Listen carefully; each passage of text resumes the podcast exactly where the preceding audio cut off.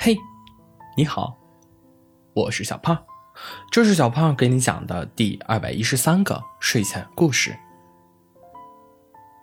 小狐狸在策划着一场盛大的告白，对象是小兔子。为了这场盛大的告白，小狐狸不仅存了好几个月的钱，还动员了不少的好朋友。这天，小狐狸叫上所有参与了告白计划的好朋友，大声宣布：“朋友们，明天晚上我们的计划就要实施了，有没有信心？”在座的朋友们沉默不语。小熊率先发问：“呃，小狐狸。”你确定小兔子喜欢你吗？你可别自作多情啊！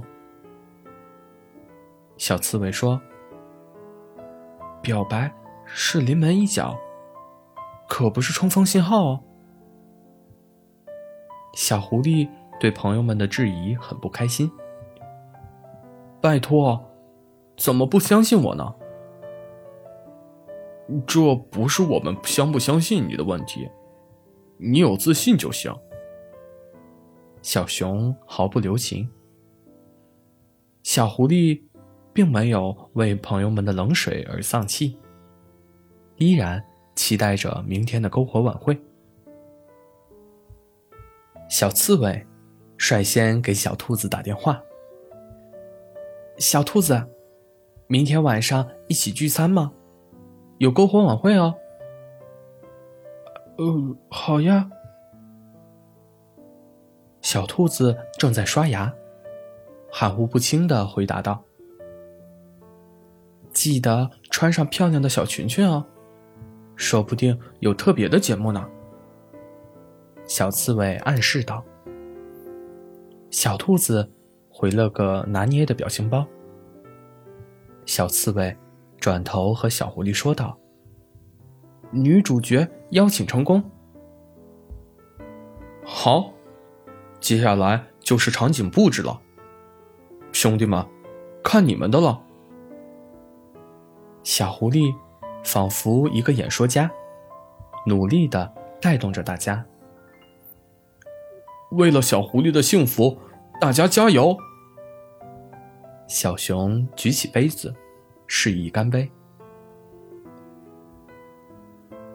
第二天晚上，大家如约而至。小刺猬与小兔子姗姗来迟。其实，小兔子早就准备好了去找小刺猬了。但是，小刺猬看见素面朝天的小兔子，又想想待会儿可能发生的事情，果断的帮小兔子化了个妆。拜托。不就是去搞个夜间烧烤，化什么妆呀？小兔子很是无语。小狐狸也来哦。小刺猬顺嘴提了一句：“化。”小兔子立马坐下。小刺猬摇摇头，自己的担心纯纯多余。这属于是双向奔赴了。吃饱喝足后，大家围坐在篝火前。我们玩个游戏吧。小熊开始了，就简单的三字游戏。